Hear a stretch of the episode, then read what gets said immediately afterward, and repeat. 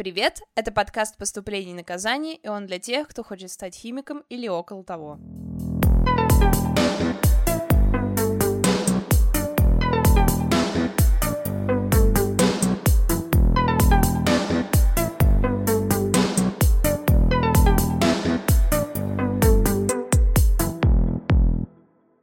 Изменилась музыкальная заставка, а значит изменилась и тематика выпусков – в этой мини-серии мы попробуем разобраться в таком явлении, как обучение на договорной основе, или на платке, или на коммерции, или по контракту. В общем, как хотите, так и называйте. На ум сразу приходят две системы, о которых, мне кажется, многие наслышаны. Это система со скидками и без скидки. Ну, в общем, мы взяли два приближенных по цене химфака страны, химический факультет МГУ и факультет химии в ШЕ – ну и, собственно, так как у них разные системы, мы посмотрим на это глазами ребят, которые учатся на коммерции. Привет, меня зовут Настя, и я на платке. вот, я учусь на платном обучении в Высшей школе экономики и химический факультет. А, поступила я в 2020 году, то есть сейчас я перехожу на второй курс. А, поступала я со скидкой, у меня была 25% скидка, но, к сожалению, я ее потеряла, потому что у меня появилась пересдача, и теперь я планирую дальше обучаться в высшей школе экономики за полную стоимость. И такая система в высшей школе экономики, что э, контракт заключается не на 4 года, а на 1 год. То есть каждый год моя оплата обучения будет возрастать, потому что в России происходит инфляция. И если сейчас первокурсники поступают по стоимости 440 тысяч рублей в год, то в следующем году будет в районе 450 тысяч рублей в год, а потом выше, выше и выше. Вот. Ну и если посчитать, то суммарно за весь период обучения в высшей школе экономики я заплачу порядка миллиона рублей. Вот так. Звучит страшно, но это правда страшно. Вот. Давай тогда поговорим а, поподробнее про эту систему. В общем, суть такая, что все могут, имеют возможность перевестись на бюджет или получить скидку, то есть какое-то послабление по платке по результатам рейтинга.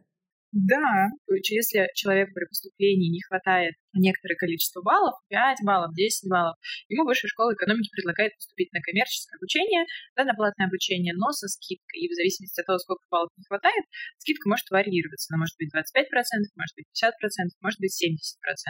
Но еще и в высшей школы экономики есть скидки от базовых школ. То есть если а, ребенок, если абитуриент учился в крутой какой-то школе, у которой есть контракт с вышкой, то, а, собственно, абитуриент может поступить э, со скидкой, которая распространяется на весь период обучения. А скидка же по ЕГЭ распространяется только на первый год. А это что касается скидок при поступлении. Их э, дают очень охотно, их дают очень много. У нас на факультете все ребята, которые учатся на коммерческой основе, они все поступили со скидкой. У меня, насколько я знаю, была самая маленькая скидка 25%, почти у всех у нас было 50%, и у двух девочек была даже 70% скидка. Но проблема в том, что эта скидка после, после первого года обучения, она сгорает точно, вот, но ты можешь потерять ее еще раньше, если получишь пересдачу. То есть история такая.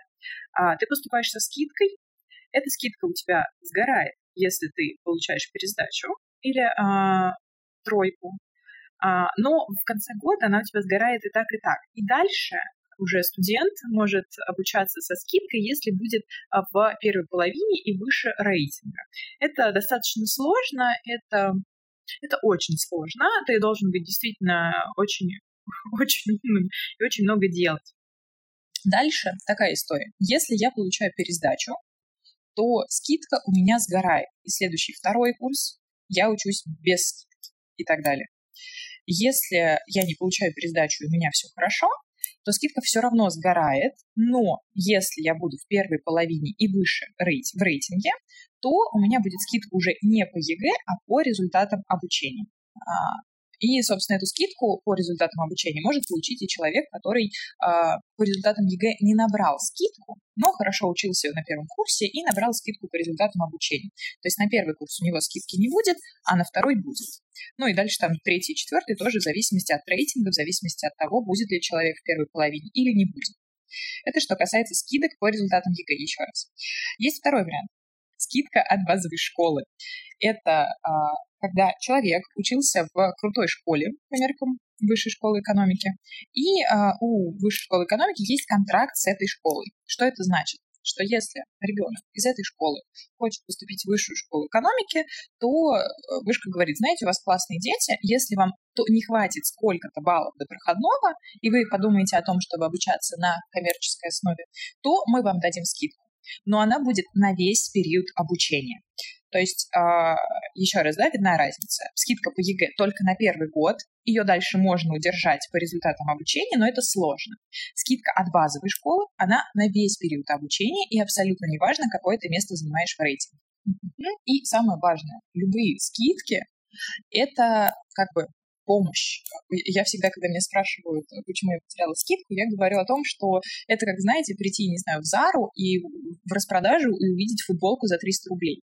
Это значит, что только сейчас, только сегодня эта футболка стоит 300 рублей. Завтра, послезавтра никто не знает, что будет. И нельзя думать о том, что если у тебя сейчас скидка, она будет всегда. Это абсолютно неправда, это абсолютно не так. Поэтому поступая а, по скидке, человек должен четко понимать, готов ли он оплачивать полную стоимость обучения и что будет, если он эту скидку потеряет. И еще один момент. Любая скидка сгорает, если человек получает пересдачу. Абсолютно любая, неважно, ЕГЭ, от базовой школы, по Олимпиаде, абсолютно неважно. Скидка сгорает.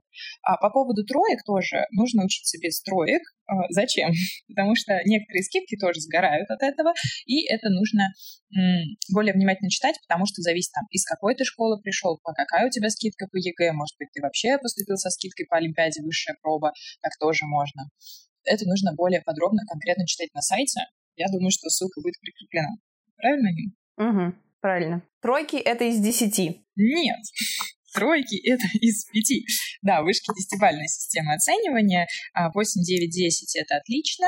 6, 7 — это хорошо, 5, 4 — это, собственно, удовлетворительно, то есть 3 из 5, и все, что ниже, это неудовлетворительно. А идея в том, что сейчас а, в Высшей школе экономики выдвигается такая идея инфляции ценок, и, возможно, в этом году оценки поменяют. Есть одна из теорий, что 10 и 9 будет отлично, 8, 7 хорошо, 5, 6 удовлетворительно, и все, что ниже, это как бы не. Нельзя получать тройки ну, как бы, если задача такая, учиться на коммерции, на платке такой ценой, тройки получать можно, это вполне реально, это очень, как бы, ну, нужно что-то делать, ничего не делать, тройки получить не получится, но как бы это окей. Если а, стоит задача сохранить скидку, приумножить скидку, перевестись на бюджет, тройки и пересдачи — ваши самые злейшие враги, ни в коем случае, никогда в жизни, вот костями надо лечь, но тройки и пересдачи не получать, потому что, еще раз, любая скидка сгорает, если ты получаешь пересдачу. Еще раз, по тройкам нужно там читать внимательно, потому что скидок много разных, и в зависимости от типа тройки там либо учитываются, либо не учитываются. Ну, тоже момент. А, если человек получает две тройки, то любая тоже скидка сгорает. Абсолютно любая, не зависящая от того, какой это тип скидки. Угу. Тогда оцени с точки зрения человека, который проучился уже один год на платке, Какова вообще ситуация с тем, чтобы ее сохранить, скидку, и приумножить? Ну, я расскажу немножко статистики. Uh, у нас учатся 7 человек на платке, а сохранить скидку удало, удалось одному. А, вот. И это очень умный, очень прокачанный парень. Он, а, у него скидка вроде как была по Олимпиаде, поэтому вот сейчас стоит как бы вопрос о том, чтобы его перевести на бюджет. То есть если ты сохраняешь скидку, скорее всего, тебя переведут на бюджет. Потому что факультет у нас маленький, платников не очень много, бюджетные места освобождаются, и если ты сохраняешь скидку, скорее всего, тебя переведут на бюджет. По статистике второго курса, да, если мы оценим сейчас, что я на первом курсе, по статистике второго курса у них почти все потеряли скидку, за исключением там одного-двух человек. Так что это тяжело, это можно, но это очень тяжело. Почему тяжело? Потому что предметов много, предметы сложные, и основная идея вообще всей вышки в том, что оценка, которую человек получает за курс какой-то, да, например, там, за курс математического анализа, она складывается не только исходя из экзамена, как, например, в МГУ или там в РХТУ, в ВХК, а, не знаю, Пупкина, она складывается абсолютно из всей работы в семестре. То есть есть четко прописанная формула, где и сколько весит каждый предмет контроля. Например, контрольная работа. Оценки за все контрольные работы учитываются в итоговой оценке. Сколько весит домашние работы, сколько весят а, самостоятельные работы, какие-нибудь коллоквиумы. И получается, что ну, в среднем, если округлить, примерно 50 на 50. То есть а, нельзя весь семестр не посещать лекции, не смотреть семинары, не участвовать в коллоквиумах, контрольных работах и во всем остальном, и потом прийти на экзамен. Даже если ты получишь на экзамене 10, то это будет только 50% от твоей итоговой работы, твоей итоговой оценки, и оценка в итоге будет 5. Опять, да, как мы можем посчитать, это тройка, и, собственно, все не очень хорошо. Даже при, если ты предмет знаешь хорошо, просто из-за своей а, невнимательности и неприлежности э, домашки ты не делал. Вот. Поэтому это реально, но нельзя выпадать из учебного процесса вообще ни на секунду и ни на минуту. То есть нужно сдавать все домашки, все контрольные работы, абсолютно все. Ну, а если мы посмотрим на количество предметов и на сложность этих предметов, это проблематично, особенно поступая как бы на химфак.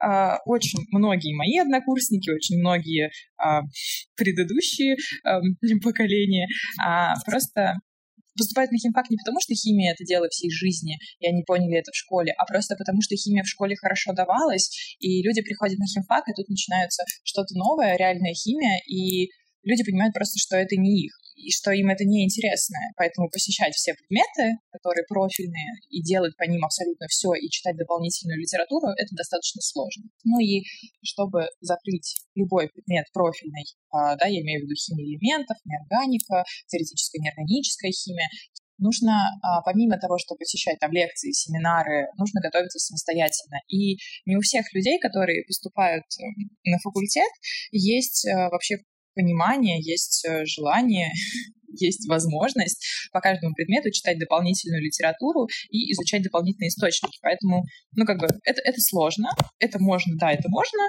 но это очень сложно. Поэтому еще раз, поступая со скидкой э, в высшую школу экономики, подумайте про это очень много раз, готовы ли вы оплачивать обучение полностью. Если не готовы, скорее всего, не нужно вам этого делать, даже если вам обещают 70% скидку. Хотя, с другой стороны, либо готовьтесь к тому, что ваше обучение до перевода на бюджет будет очень интенсивным, и все, что будет в вашей жизни, 80% это будет учеба. То есть ну, нужно здраво оценивать свои силы. Угу. Вот ты про это говоришь, и у меня сразу в голове самое страшное, на мой взгляд, я, конечно, ну, у меня не было опыта пока что, опыта угрозы поступить на платку, но для меня это весьма темный лес, и у меня есть э, некоторые окружения, которое, да, учиться училась на платке или собиралась туда. Так вот, мне кажется, самое страшное в контексте вышки — это поступать, надеясь, что ты за первый курс переведешься на бюджет. Мне кажется, ничего страшнее нет вообще в жизни. Ну... При том, что, например, мой э, нынешний факультет, в который я пытаюсь поступить, например, кормит абитуриентов исключительно историями успеха, типа сплатки на бюджет, реальность, а не миф, но при этом реальная картина остается не очень замеченной, а мы видим только единичные случаи. И, конечно, всем хочется верить в это, но мне кажется, это какая-то больше утопия, чем реальность. А, да, давай, давай так сформулирую. Любой человек, который поступает на коммерцию а, с мыслью о том, что он действительно хочет этим заниматься, да, не родители запихнули, хоть учись где-нибудь, нам нужен диплом, который хочет этим заниматься, и э, если это был личный выбор человека, все равно он грезит мыслями о том, что он переведется на бюджет, что его заметят, что он сможет все выучить, что он готов посещать все лекции, все семинары, делать домашки и все остальное. А любой человек, когда он слышит вообще фразу о том, что какой-то бюджетник отчисляется, первая, первая мысль, которая возникает в голове, это «я переведусь». И это правда работает, но это работает, во-первых, только первый курс, а во-вторых, обычно, по, моему, по моим наблюдениям, переводится не тот, кто думает о том, что он переведется, а переводится тот, кто учится, несмотря ни на что. То есть первая мысль, которая должна возникать, это не «О, я сейчас переведусь, и все будет круто», а это «О, я сейчас так заботаю все вообще, так все выучу, потому что мне это интересно, потому что мне классно, потому что я могу учиться. То есть э, грезить о том, что ты переведешься, конечно, можно, и, конечно, это может быть какой-то идеей, но а, это не должно быть целью. То есть целью все-таки должно быть стать крутым специалистом. А если ты будешь круто учиться, тебя в любом случае переведут. Ну и так, такой момент с кем-то, э, очень много меня просто спрашивали про это, с кем-то договориться, чтобы тебя там как-то за денежку перевели, как-то там что-то с тобой сделали. Эта история совсем не про вышку. Опять же, по моим наблюдениям, я, может, не знаю каких-то историй, потому что в вышке достаточно прозрачная система перевода, достаточно прозрачная вообще система оплаты бюджетных мест. Все это жестко жестко очень регламентировано там в правовом уставе и во всем остальном, и как-то там с кем-то договориться, чтобы тебя там как-то про своего пропихнули, как это очень сложно, нужно договориться с таким количеством людей, что, мне кажется, денег не хватит просто. вот, ну это так, шутка юмора. Да, ну слушай, мне кажется, любому человеку, который решается идти на платку, нужно быть готовым к тому, чтобы платить полную стоимость все время обучения, чтобы розовые очки не очень больно бились внутрь. Да, да, я тут с тобой абсолютно согласна. Очень прекрасная фраза «розовые очки всегда бьются внутрь». Абсолютно я с тобой согласна. Хотелось бы заметить еще вот про платку и про бюджет. Если человек учится на коммерции, ну, опять же, как бы, да, это мое наблюдение со стороны, если человек учится на коммерции, он отдает себе отчет о том, что э, все, что он здесь не потому, что он сюда поступил, а больше никуда не поступил.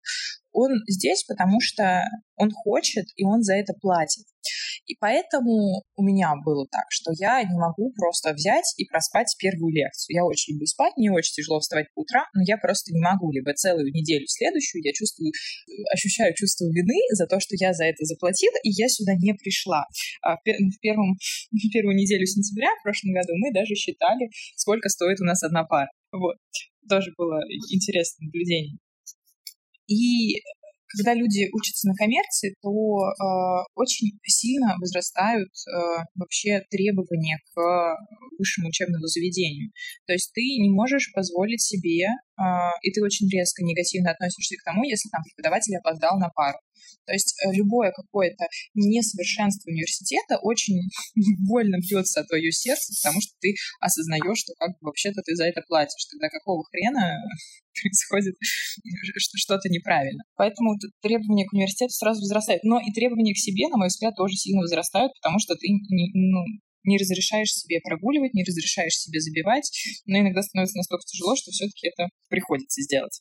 Вот. А, это первый момент. Второй момент, а, еще раз, когда человек обучается за собственный счет, то и взгляд на свой карьерный путь тоже становится несколько измененным. Что это значит? Что когда я поступила на факхим вышки, первый месяц я осознала, что меня ждет э, и очень жаждет меня карьера в Российской Академии Наук. Есть такая байка, да, что все ученые, у них очень маленькие зарплаты, они там, не знаю, живут в шалашах и, и, и питаются какими-нибудь просроченными продуктами. Вот. Ну и пересчитав, э, сколько денег я отдам за все обучение, и пересчитав зарплату научного работника, а, сразу как-то стало не очень радужно, да, что мне придется заплатить миллион рублей за обучение вышки, а потом лет 10, если ничего не буду есть, э, ничего не буду на себя надевать, никуда ездить, то лет через 10 я, наверное, эту стоимость отобью. И сразу как-то ты по-другому начинаешь на это смотреть, сразу ты начинаешь задумываться о том, ага, мне срочно нужна работа, и срочно нужна по специальности, и срочно высокооплачиваемая. И просто у тебя такие жизненные условия, что ты обязан постоянно что-то делать. Ты обязан постоянно работать. Ты просто стоишь первый в очереди, чтобы устроиться работать в лабу. Ты стоишь а, первый в очереди, если там есть какие-то движухи, стажировки, конференции, я не знаю, даже гранты, в общем, любой. То есть ты согласен вообще на все. И, на мой взгляд, я не, я не буду говорить, что платка лучше бюджета, нет, а это неправда, но а, платка заставляет тебя работать и отдавать себе о чем, отчет, зачем ты это делаешь. Поэтому, наверное, я бы я не могу сказать, что я бы рекомендовала, нет.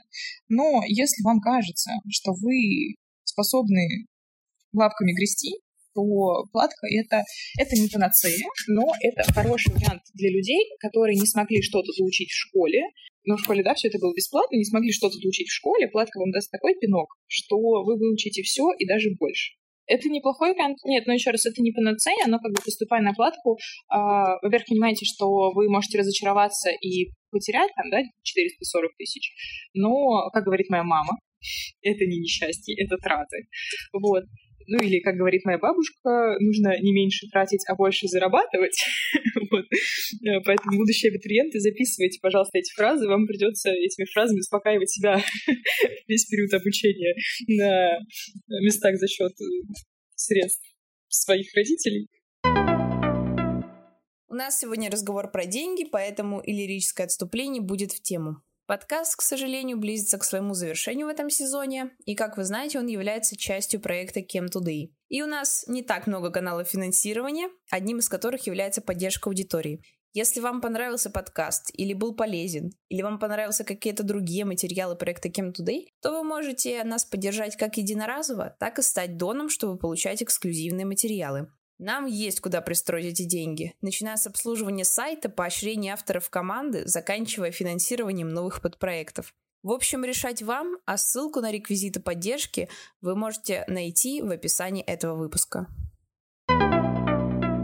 Как твои собственные ощущения от платки? Первые полгода мне было очень грустно. Опять же, меня терзали мысли о том, что, блин, я учусь на коммерции, а потом я буду работать в подвале с крысами, и мне будут платить 5 тысяч в месяц, и я не буду есть, и буду до 30 жить с мамой, и что вообще такое?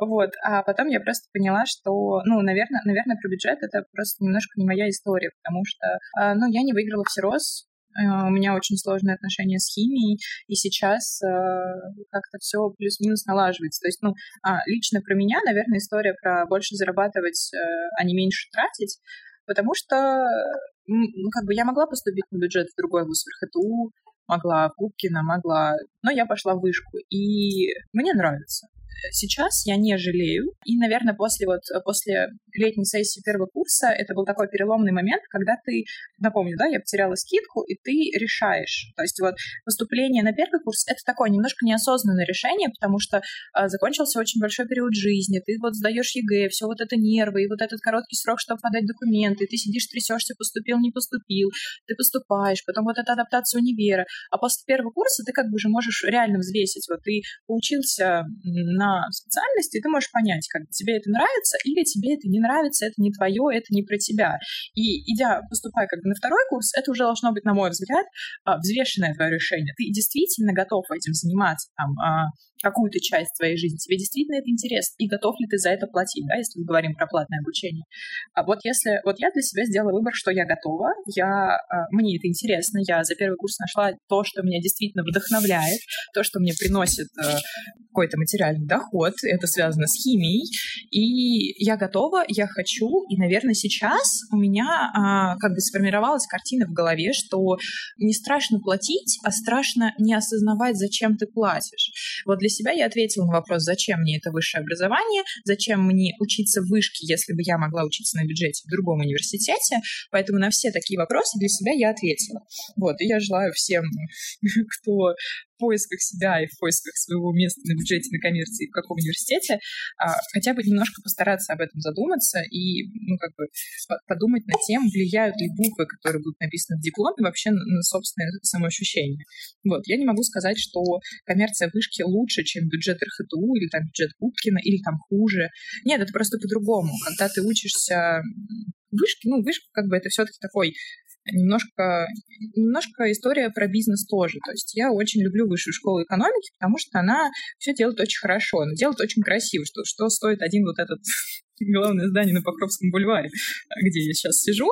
А, все это очень красиво, все это очень хорошо, и когда ты приходишь там в библиотеку, опять же, на том Покровском бульваре, то ты приходишь, и тебе хочется здесь учиться. Ты, как бы, ты понимаешь, что ты а, больше не хочешь а, ни в какие главные здания МГУ приезжать, ты не хочешь ездить на Втушино и на Менделеевскую, там, где находится РХТУ, ты не хочешь а, даже сидеть рядом с Губкиным, потому что у тебя есть вот то, что тебя вдохновляет, то, что где ты хочешь учиться. Я приезжаю учиться сюда, потому что здесь, ну, как бы, а, все располагает к тому, и все говорит тебе о том, что давай, ты, ты сможешь, сделай больше.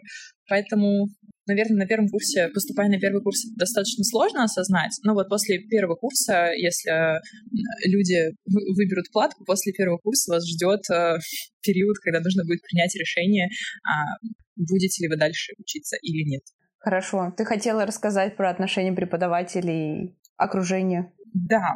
Многие, на мой взгляд, абитуриенты, многие, ну, как бы вообще существует такая такой миф, не миф, а, такая, такое мнение касательно того, что как-то отличается там отношение преподавателей или там взятки, не взятки. А, отношение преподавателей у нас, по крайней мере, не отличается ровным счетом никак. То есть, ну, наверное, по уровню каких-то знаний, по уровню написания контрольных работ, по уровню ответов, преподаватели, наверное, могут предположить, кто учится на бюджете, а кто учится на коммерческих местах. Но, э, нет, ну, наверное, кто-то это делает, я не знаю. Но это особо никого не волнует, абсолютно. Потому что отношения абсолютно одинаковые. Если ты что-то сделал круто, если ты что-то круто выучил, а, какие-то там связи, аналогии нашел, то ты молодец. Если ты этого не сделал, ну, как бы сорян. А если ты сделал что-то плохо, ну, как бы тоже сорян. Вот, поэтому никак отношение преподавателей, по крайней мере, у нас на факультете, у нас э, в университете, э, никак не меняется и ни от чего не зависит. Если ты заботал, красава, не заботал, сорян. А отношения однокурсников тут, ну, нужно немножко с другой стороны посмотреть. Здесь вопрос идет не про то, кто платит, а кто нет. А здесь скорее идет вопрос про то, а насколько ты шаришь и насколько ты что-то понимаешь. Если ты не очень круто шаришь, то, конечно, всегда будут люди, которые тебе будут говорить, у, ты чё, ты что тупой, что как это так можно. Это всегда такое будет, но у нас, по крайней мере, ну вот 90% всех моих однокурсников, всех моих э, хороших знакомых такого себе не позволяют. Но есть 10%, которые выбиваются из этого, э, из этой выборки. С другой стороны, есть всегда будут люди, которые поступили на бюджет, и для них просто вот эта вот цифра 440 тысяч — это супер из ряда вон выходящий. Ну, для меня тоже это из ряда вон выходящий, но, скажем так, очень а, сложно людям осознать, что, во-первых, у кого-то есть такие деньги, а во-вторых, кто-то готов такие деньги вложить в свое обучение. И это тоже вызывает такие некоторые у окружающих недопонимание или какое-то такое особенное отношение, что фига, там, что ты там, откуда, что, у тебя что, родители миллиардеры, и вот это вот все. Я с таким встречалась, наверное, раза два, вот какие-то такие высказывания я слышала и какие-то подобные вопросы. А, лично меня это не трогает, но разные люди создают разные вопросы и по-разному разные люди на них отвечают. В целом такого нет. Не то, что всех, всем все равно. Никого это не трогает, и особо никого это не касается. У кого есть средства, у кого нет этих средств. Поэтому какого-то такого конкретного отношения однокурсников или преподавателей не наблюдается. А, есть такое мнение о том, что вышка — это а, история про золотую молодежь, про то, как там все паркуются на Мерседесах, BMW и вообще на Audi, и вообще все супер богатые ребята. А, я скажу, что это не так, абсолютно не так. И помимо того, что на бюджет поступают прекрасные ребята, абсолютно замечательные, из разных городов, из разных регионов, и там не только золотая московская молодежь, ну вот, абсолютно все, и золотой московской молодежи, у нас ее, по крайней мере, на факультете химии нет, наверное. вот. А по поводу платников, что это тоже какие-то ребята, у которых там а, супер а, не знаю, родители, депутаты и тоже это супер э, заряженные ребята, это тоже неправда. Просто это люди, у которых есть такие средства, которые готовы, а, которые считают нужным эти средства вложить в обучение ребенка, в обучение абитуриента, будущего студента. Это история не про последние айфоны, не про последние тачки и квартиры в центре Москвы. Это просто история про то, что у людей есть какие-то сэкономленные средства на обучение собственного чада в хорошем престижном вузе. На этом все. Если вуз, в который вы собираетесь поступать на платку, тоже поддерживает скидочную систему, наверное, вам был полезен этот выпуск. Но все же я вам горячо рекомендую прочитать, во-первых, все нормативные документы вашего вуза, вашего факультета, которые касаются платного обучения, а также найти двух, трех или даже большее количество человек, которые уже учатся на вашем факультете на коммерции, чтобы узнать у них реальную картину перевода на бюджет, сохранение скидки и тому подобное. Я желаю вам удачи, Гостем была Горженевская Анастасия, с ней разговаривала Нина Иванова, музыку написал Артем Еремченко, а партнер подкаста – химический портал Chem Today. До встречи!